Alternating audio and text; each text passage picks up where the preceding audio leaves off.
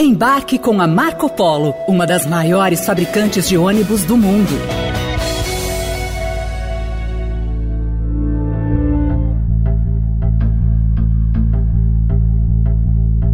O Congresso Nacional retoma seus trabalhos amanhã, já com um grande desafio pela frente: eleger os presidentes da Câmara e do Senado para os próximos dois anos. No entanto, as disputas se diferem. Se, por um lado, Arthur Lira deve ter vida fácil para conquistar a reeleição na Câmara, por outro, Rodrigo Pacheco deve encontrar mais dificuldades no Senado. Antes de detalhar o que está em jogo nessas disputas, é importante lembrar que após as eleições do ano passado, o novo Congresso está mais conservador e de direita. As urnas revelaram como a onda conservadora que marcou a eleição de 2018 se manteve forte em 2022. Partidos mais alinhados à direita, como o PL do presidente Jair Bolsonaro, foram os que mais conquistaram votos.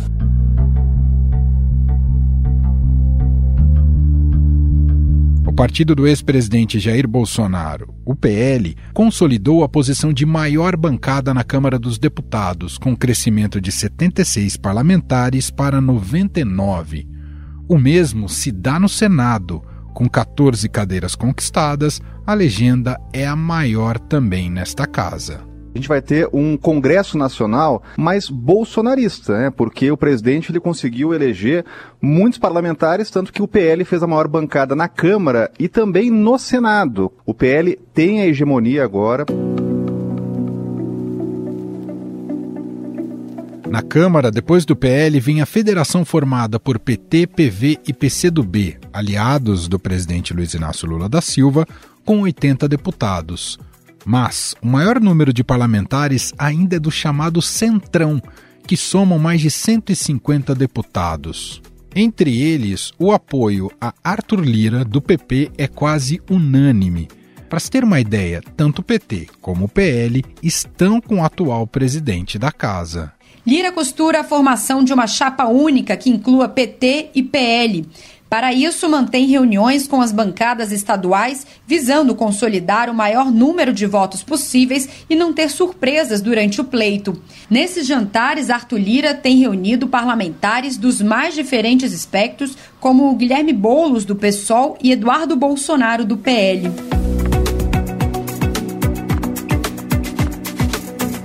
Aliás, Arthur Lira trabalha para se reeleger com o maior número de votos em uma eleição para a presidência da casa desde a redemocratização.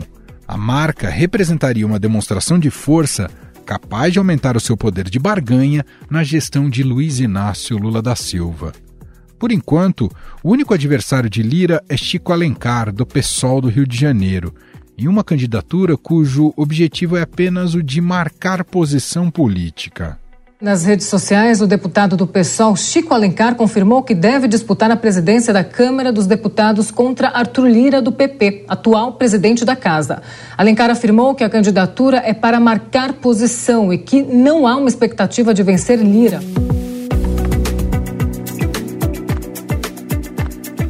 Para se reeleger, Lira costurou uma mega aliança que reúne 19 partidos e 496 parlamentares. Apenas Rede, PSOL e Novo ficaram de fora. Mas, se na Câmara dos Deputados a coisa já parece estar encaminhada, o mesmo não dá para dizer do Senado.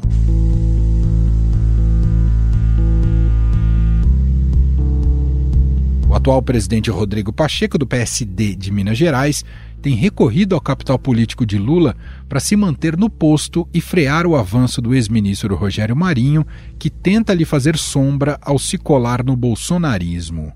Esse é um trabalho que nós temos que fazer na política de uma reconstrução, de uma reunificação e reconciliação nacional, que eu tenho certeza que nós vamos conseguir fazer num trabalho conjunto de partidos políticos, de membros do Senado, da sociedade em geral, porque ninguém merece viver numa sociedade dividida.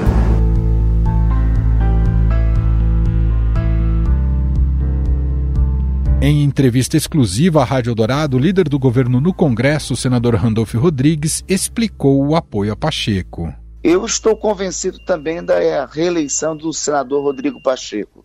É, não será, obviamente, com a mesma facilidade da eleição do deputado Arthur Lira, mas estou convencido que o senador Rodrigo Pacheco terá algo em torno de 50 votos que será necessário para sua reeleição e consagra a posição que o presidente do Senado, que o presidente do Congresso Nacional teve no último período, principalmente após o segundo turno das eleições, de defesa da democracia brasileira. Eu acho que de todos, é, de vários atributos que o presidente Rodrigo possui, este é o mais importante.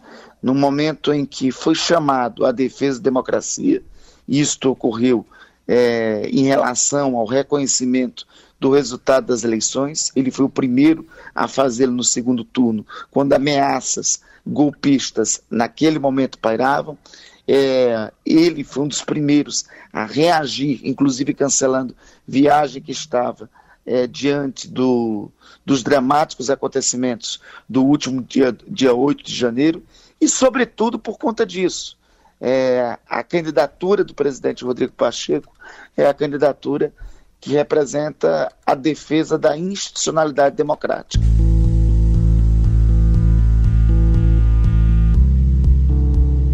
Embora Pacheco siga como favorito, Marinho recebeu oficialmente o apoio dos partidos que davam sustentação ao governo do ex-presidente, PP e Republicanos. Ao lado do PL, as siglas somam 23 dos 81 senadores. Com um discurso crítico ao Supremo Tribunal Federal, Marinho mira possíveis traições em partidos que estão na órbita do atual presidente da casa. Buscando cada companheiro no Senado da República para lhes dizer que junte-se a nós para reconstruirmos essa relação de confiança que está perdida entre o Senado da República e o povo brasileiro e os estados da federação que o Senado representa.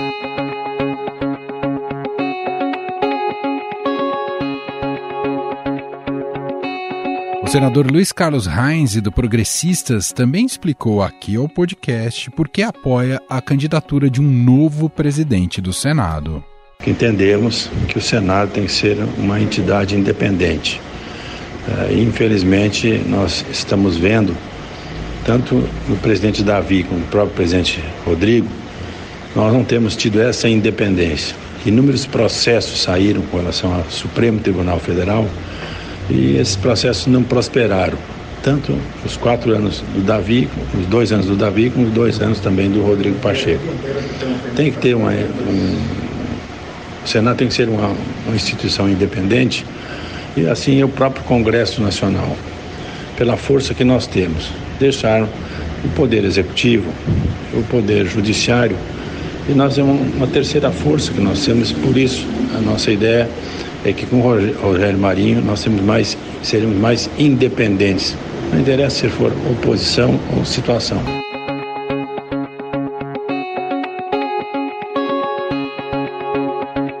Já o atual presidente da casa conta com os apoios formais do PT e do PDT e deve atrair também o PSB, a escolha dos novos presidentes da Câmara e do Senado será feita através de votação secreta e vence aquele que obtiver o voto de pelo menos a maioria absoluta. Na Câmara são necessários 257 dos 513 deputados, no Senado é exigida a maioria de votos, ou seja, se todos os senadores comparecerem, são 41 dos 81 senadores. Mas qual a verdadeira importância desses cargos?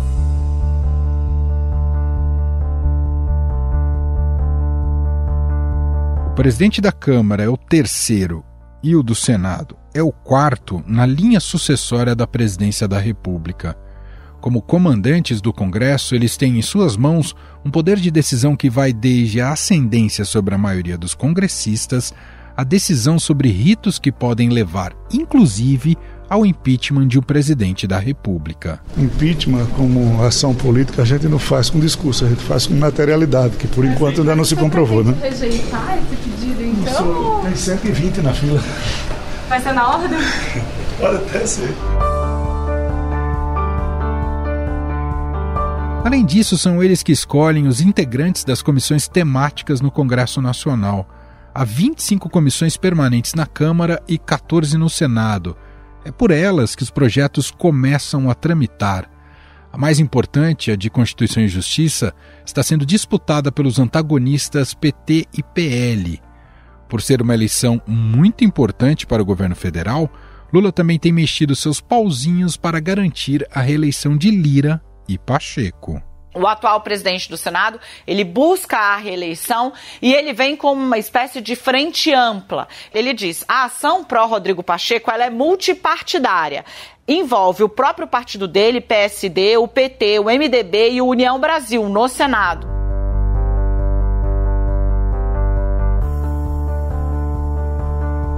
Afinal, de que maneira o resultado da eleição legislativa pode mexer com os rumos do governo Lula? Sobre este assunto, vamos conversar com Bruno Silva, cientista político e diretor de projetos do movimento Voto Consciente.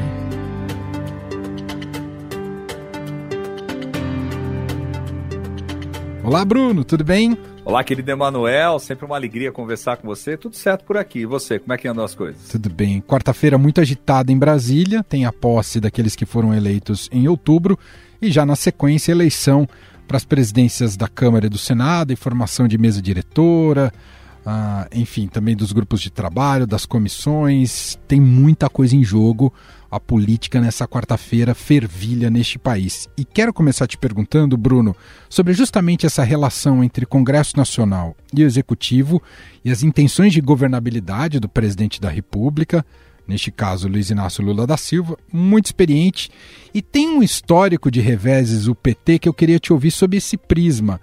O que a história passada pregressa, quando a gente lembra de Severino Cavalcante, lembra de Eduardo Cunha, o que, que esses episódios de, podem ensinar para essa eleição de quarta-feira, Bruno? Olha, Manuel, acho que tem alguns pontos interessantes para a gente pensar. Primeiro deles, Lula hoje, 2023, não é Lula lá atrás, tampouco será Dilma, né? Em que sentido? No sentido de apostar numa candidatura própria, porque não há espaço para isso dentro do Poder Legislativo. É aquilo que a gente fala, Emanuel. Uh, as pessoas sempre dizem assim: ah, governabilidade no Brasil, relação executivo, legislativo, aquele famoso toma lá da cá, né? A galera do, do Legislativo sempre esperando algum tipo de moeda de troca, cargos, é, no âmbito da administração pública federal, junto ao governo, de preferência em pastas que tenha recursos vultuosos para poder fazer direcionamento às suas bases, ou então, muitas das vezes, em busca de influenciar diretamente políticas em posições de destaque, seja na condição de liderança partidária, seja na condição de estar bem próximo a ministros, secretários, etc. Agora, eu acho que tem um ponto importante para a gente pensar aqui, Emanuel. Lá atrás, acho que o mais emblemático de tudo talvez tenha sido Eduardo Cunha, né, que é o grande, é o grande fator aí quando insistou lá atrás, insistiu lá atrás Dilma na candidatura do Quinaglia, nós vamos lembrar disso tudo, não havia clima para isso. O Congresso, embora muito diferente, né, a Câmara dos Deputados especificamente, o Congresso como um todo, muito diferente do que é hoje hoje nós tivemos um resultado eleitoral nessas últimas eleições que mostrou a força desses partidos de direita, dessa centro-direita, mas sobretudo dos partidos mais à direita. Né? O Congresso nunca deixou de ter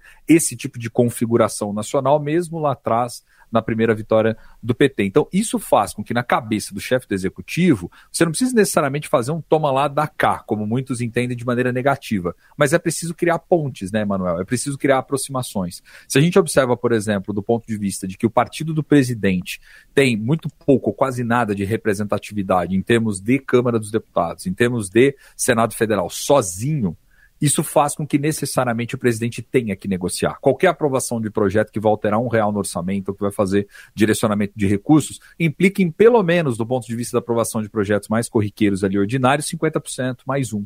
Então isso quer dizer que você precisa criar composição política.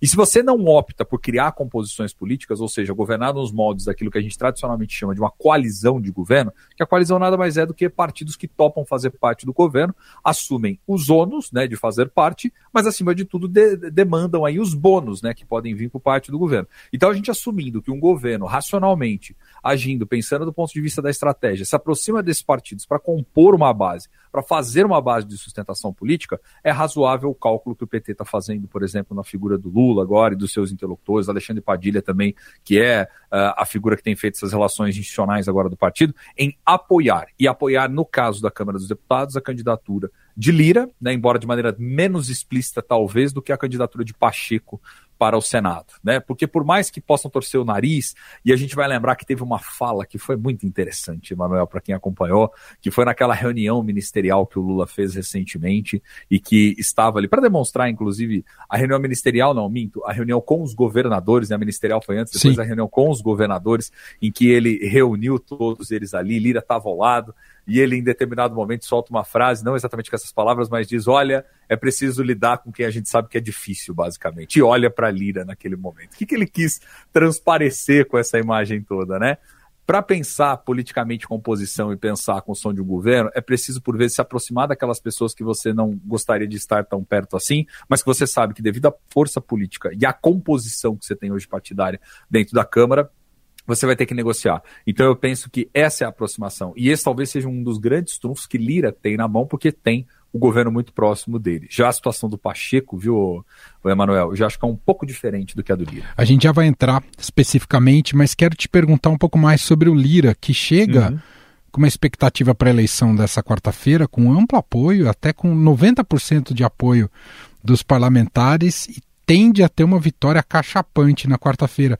Como é que ele conseguiu construir isso? Como é que isso se explica?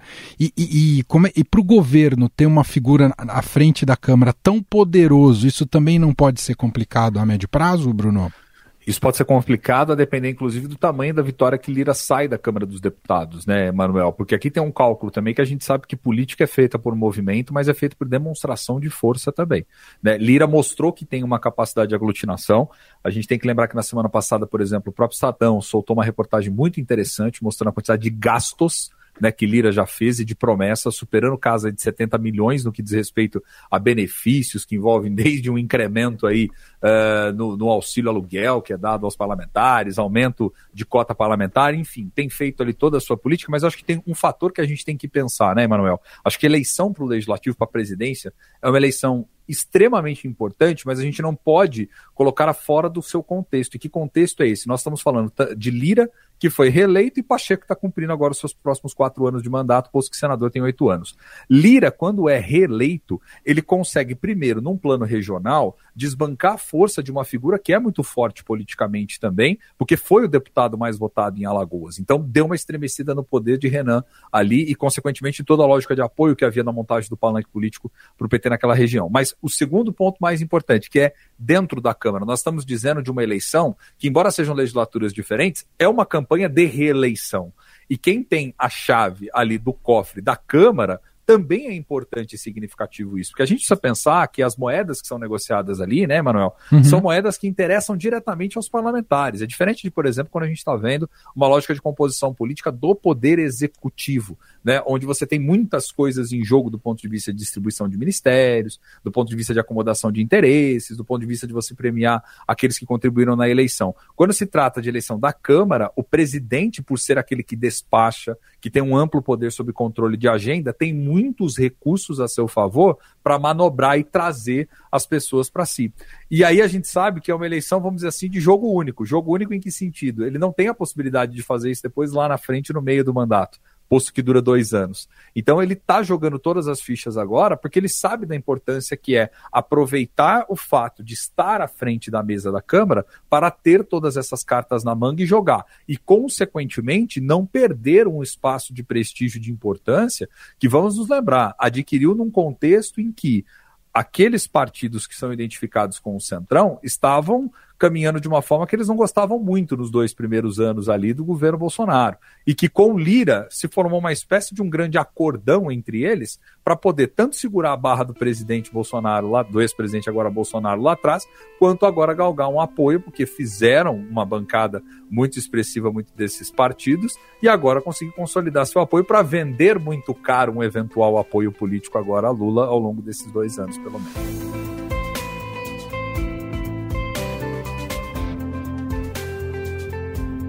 E o que a eleição na Câmara diz sobre a oposição à Lira, que é muito restrita? Tem a candidatura do Chico Alencar, que é quase uma candidatura uh, de uma agenda do pessoal, mas o fato de não ter alternativas, o que isso diz sobre a nossa classe política e o legislativo também, Bruno? Isso diz, né, Manuel, que ela é muito mais unida do que muitos de nós gostaríamos de assumir do ponto de vista ideológico. Muito né? mais do que as pessoas e... brigam nas redes sociais. exato, exato. Ela é muito mais unida, né? Quando se trata de interesse corporativo nesse país, Emanuel, infelizmente, classe política e sete segmentos aí de funcionalismo, vamos dizer assim, com todo o respeito aos indivíduos, são extremamente eficientes né, nesse processo. E é aquilo que eu digo, se tem algo que aglutina parlamentares é quando a gente diz em facilitações para os seus mandatos, que envolvem tudo, né, Manuel, que tem sido prometido, desde melhores gabinetes, melhores condições, todos esses penduricalhos que tem do ponto de vista do legislativo que caem entre nós. A gente sabe que custa caro e que a gente sabe que esses aumentos são, por vezes, né, absurdos, para não dizer outra palavra aqui. Mas isso mostra que sim, há um processo de unificação, mas há também um processo de clareza do tipo de jogo que está sendo jogado. É aquela história, né, Manuel? Todo aquele que se torna deputado, e a gente teve uma renovação mais baixa também na Câmara dos Deputados comparado a 2018, e isso talvez tenha sido um trunfo importante que Lira também está Entendi. mobilizando, porque muitos que ali estão já são próximos dele, já conhecem o jogo, já estão com seus interesses minimamente acomodados com essa configuração. Quando você troca essa configuração, você não saberia necessariamente o que viria ou como seria, vamos dizer assim. Então, manter aquilo que para muitos está funcionando, talvez seja o melhor dos mundos. E lembremos que esse melhor dos mundos e está funcionando passa pelas fatídicas emendas lá do relator, que foi muito bem articulado por Lira e que lembramos que despachava na sua mesa prometendo ali recursos que foram vitais para a reeleição de muitos parlamentares. Bruno, agora quero te ouvir sobre a eleição no Senado, onde a bola está mais dividida, ainda que se coloca aí o Rodrigo Pacheco como favorito, se fala até em 50 votos, podendo vencer ali já no primeiro turno a eleição uh, no Senado Federal. A gente, olhando para a disputa no Senado, há um componente maior de oposição ideológica ao que representa o Pacheco? Eu acho que, na verdade, o Senado acabou se tornando quase que uma das últimas trincheiras do, do bolsonarismo, eu não vou dizer uma da, da, das últimas trincheiras da política, mas digo assim, do ponto de vista do jogo institucional, né? Porque o que acontece? Já está mais do que claro que Arthur Lira e mesmo aqueles que são os partidários ali que apoiaram Bolsonaro, o pessoal dos deputados do PL, enfim, partidos estavam próximos ali, já entenderam que o jogo agora é outro nos próximos quatro anos, né, Emanuel? E a gente sabe que independente do governo, esse é um grupo político que tem tido essa tendência de se aproximar, né, guardado as devidas proporções e configurações partidárias, se aproximou do governo Lula, se aproximou do governo Dilma, esteve no governo Temer, né, naquela, naquela após o processo de impeachment, esteve também com o governo Bolsonaro, enfim, estará em outros governos se assim tiver espaço de, de, de representação. Mas no caso do Senado, institucionalmente falando, é, saiu muito vitorioso o segmento bolsonarista, mesmo na lógica de renovação de senadores. Lembramos que em muitos lugares a força política do presidente fez não só o governador, como foi no caso do próprio estado de São Paulo, mas fez o senador, ou se não é necessariamente apoiador direto de Bolsonaro, girou, gravitou em torno daquela agenda que Bolsonaro defendia e esteve muito próximo. Vide, por exemplo, a Milton Mourão, vide, por exemplo, o próprio caso do, do astronauta Marcos Pontes, aqui no estado de São Paulo, numa eleição em que a gente estava escolhendo apenas um senador. Ou seja, a configuração do Senado, que já era mais favorável né, a esse tipo de, de, de, de, vertente ideológica que o bolsonarismo veio construindo ao longo dos últimos anos, permite com que haja ali espaço para tentarem uma candidatura para tentar disputar essa presidência e, consequentemente, fazer ali do Senado quase que um polo de oposição em relação ao governo federal. Por isso que há uma preocupação, inclusive, dos próprios setores governamentais com a eleição do Pacheco. Muitos dão, inclusive o próprio Renan Calheiros, que é uma liderança, a gente sabe, dentro do Senado, veio a público dizendo que o senador teria algo em torno de 50, 55 votos, que estaria tranquila a sua, a sua eleição. Já os outros setores que estão apoiando ali o Rogério Marinho estão dizendo que a coisa é mais apertada e haveria poucos votos ali para serem é, negociados e, portanto, se decidiria ali Uh, no, no, no, finalzinho, né, aos 45 do segundo tempo. Então, o ponto concreto acho que é esse, né, Manuel? Para o governo, interessa muito ter alguém como o Pacheco, a gente sabe que, embora, por exemplo, o seu partido, PSD, não tenha formalmente estado dentro dessa aliança com o PT, esteve muito pelo contrário em outros palanques, novamente, como foi o próprio estado de São Paulo, sob coordenação do grande dirigente que era Kassab, apoiando o Bolsonaro, vamos dizer assim, e tudo aquilo que representava o seu segmento, mas não é novidade para ninguém que Kassab senta e toma café com toda tranquilidade com Lula e todas essas lideranças. E ter alguém assim como aliado é melhor do que você né, ter um opositor à frente do Senado, sendo que é uma agenda extremamente importante e mais do que isso, né? O Senado é que nos momentos mais decisivos toma ali as decisões que são importantes, como, por exemplo, né, chancelar nomes de ministros do Supremo, como, por exemplo, levar adiante processos de discussão de impeachment após aprovação na Câmara e etc. Então, acho que controlar a, a presidência no sentido de apoiar uh, a, a, figura de Rodrigo Pacheco é o cálculo que o PT está apostando e vamos nos lembrar, para também quem tem boa memória, né, Emanuel? No dia da posse, o que fugiu até um tanto quanto ao protocolo, porque é mais comum que o presidente fala, no dia da posse do presidente da República, ali no dia 1 de janeiro, Pacheco fez um discurso extremamente longo, fazendo uma sinalização, dizendo que o Senado era extremamente progressista, de que ele estava com as portas abertas para o governo para poder ser um governo reformista. Ou seja, já vendeu seu passe naquele momento, esperando o apoio do que a gente vai conferir um mês depois, agora, no dia 1 de fevereiro. Pelo que a gente tem entendido, a pedra no sapato do Pacheco tem sido Davi Alcolumbre, né? Quando tem Davi, a coisa complica na, na negociação, né, Bruno?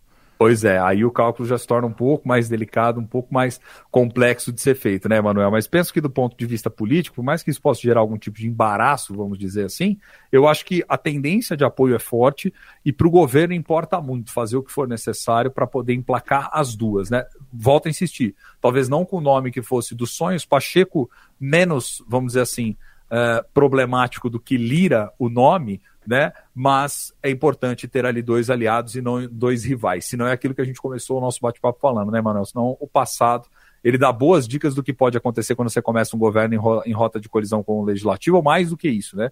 Quando você governa, começa ali um governo e tem à frente da presidência, né, da mesa diretora dessas casas, figuras que não são simpáticas ao Planalto. Isso é certeza que vai dar problema a longo prazo. Para a gente fechar, Bruno, voto secreto nessas eleições. Como é que você acompanha esse debate? Em favor do eleitor deveria ser aberto? O que, que você pensa sobre? E é sempre uma discussão que se coloca ah, em toda eleição legis legislativa. Esse é um eterno dilema, né, Manuel? De saber, ah, mantém aberto, mantém fechado. Veja, eu, olhando do ponto de vista do que são os procedimentos legislativos mais ordinários, até mesmo ali dentro do, do, do Congresso como um todo, Câmara, né, enfim, e Senado Federal, penso que o ideal seria que fosse um voto nominal, onde você identifica de maneira muito clara o voto de cada um, né? Porque as decisões mais importantes e substanciais, que exigem inclusive maioria, seguem essa lógica, né? Então, só um tanto quanto estranho você ter um momento de votação como esse, um voto que é secreto, ou seja, para você não, não criar posteriormente rusga. Porque se trata disso no, no no, no, no, limite, né, Emanuel? Você não criar rusgas com aqueles que eventualmente depois não fizerem o voto que você imaginava, né? Identificando nominalmente, isso poderia vir a dar algum tipo de punição ou algo do, do ou algo nesse sentido, né? Então eu penso particularmente que o ideal seria sim um voto nominal e um voto onde daria para identificar aqueles que fazem a votação. Mas novamente, agindo corporativamente, corporativamente do jeito que a galera age lá em Brasília, né, Manuel? Então a gente tem que ter muita cautela e entender que por vezes se resguardam desse momento de se manifestar tão publicamente assim preferências, porque daqui dois anos há novo jogo a ser jogado, né? É, e aqui fica o recado: o eleitor pode cobrar seu deputado, seu senador, cobrar insistentemente para saber em quem ele votou, ele declarar publicamente em quem ele votou, já que é, do ponto de vista uh, da, da, da, como é que chama das da regras regra, né? do, da tramitação, da né? tramitação não é não é dessa maneira, mas o eleitor pode fazer esse tipo de cobrança. Não só pode, como deve. Como né, deve. Aliás, também acho. Eu também quero saber em quem o deputado e senador que votei, em quem ele, ele votou para as presidências. Perfeito. Muito bem. Bruno Silva, cientista político, diretor de projetos do Movimento Voto Consciente, mais uma vez aqui com a gente. Sempre bom te ouvir, Bruno. Obrigado e um abraço. Alegria sempre minha, Manuel. Um abraço forte para você, para todos que nos acompanham aqui no Estadão Notícias. Canal sempre aberto aqui para a gente poder bater esse papo legal. Um abraço.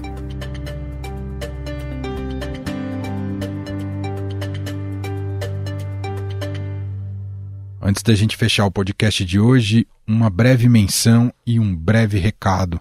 Neste fim de semana, o país perdeu uma das principais estudiosas sobre o crescimento da extrema-direita e do neonazismo no Brasil, a Adriana Dias. A antropóloga é responsável, através do seu trabalho, por alertar e denunciar o aumento desses grupos nos últimos anos. A Adriana também foi colaboradora deste podcast.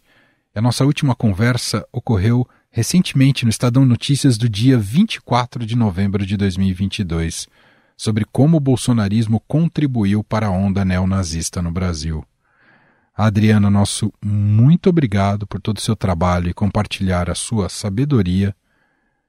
E aos familiares ficam aqui as nossas condolências. Estadão Notícias.